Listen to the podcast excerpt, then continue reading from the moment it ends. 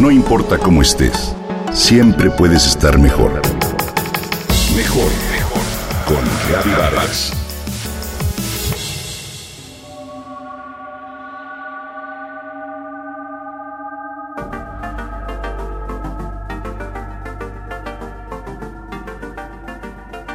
Hoy en día nos comunicamos a través de las redes sociales y aplicaciones de mensajería instantánea que tienen limitaciones en la falta de componentes no verbales y por eso deforman la intencionalidad, el contenido o el objetivo de nuestro mensaje. Hemos hablado infinidad de veces de los problemas que la aplicación de WhatsApp genera entre las personas. Según un estudio llevado a cabo por Global Web Index, que investigó el uso de esta app en 34 países, se estima que 40% de las personas la utilizan. También se reveló que su uso tiene un ritmo ascendente entre personas de 16 a 64 años. Hoy quiero compartir contigo las razones por las que las redes sociales y especialmente WhatsApp crean ese conflicto emocional y sentimientos de frustración en las personas, así como algunos tips para regular su uso. Antes que nada, reconozcamos que es un pésimo canal de comunicación distorsionado y lleno de sesgos.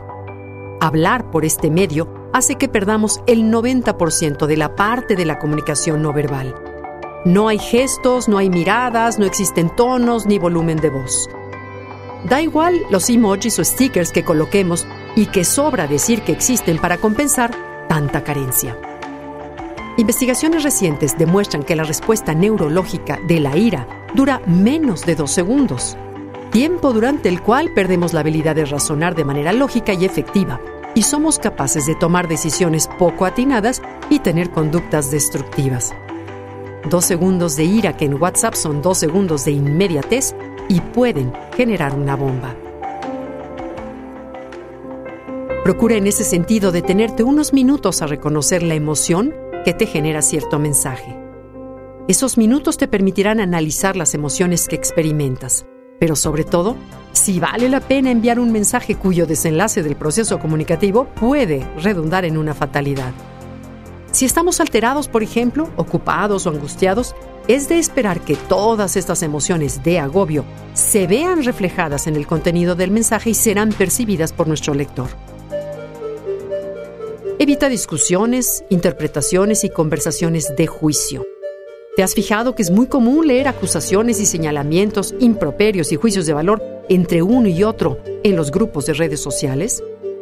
¿Cuántas veces hemos sido testigos de conflictos de opinión que son llevados al terreno de lo personal y defendidos a capa y espada como un fuerte ataque a la autoestima? Sin embargo, la sencilla regla que deberíamos aplicar en este momento es si seríamos capaces de decirle frente a frente a esta persona lo mismo que le escribimos bajo la trinchera de lo virtual.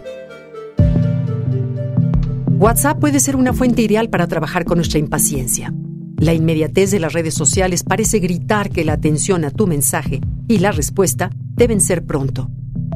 Respeta tiempos y horarios, respeta días, horas de descanso, como lo haría si se tratara de realizar una llamada.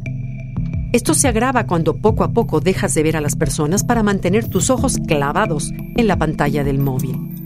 De hecho, te sugeriría que procures limitar el uso de WhatsApp en la medida de lo posible y establezcas más encuentros e interacciones vivenciales donde puedas ser capaz de descifrar estados emocionales y psicológicos. Conectémonos con las personas y sus emociones para que el mensaje que nos envíen resulte claro y preciso.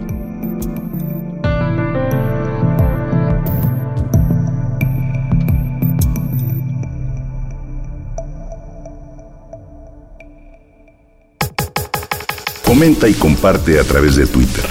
Gaby-Vargas. Gaby-Vargas.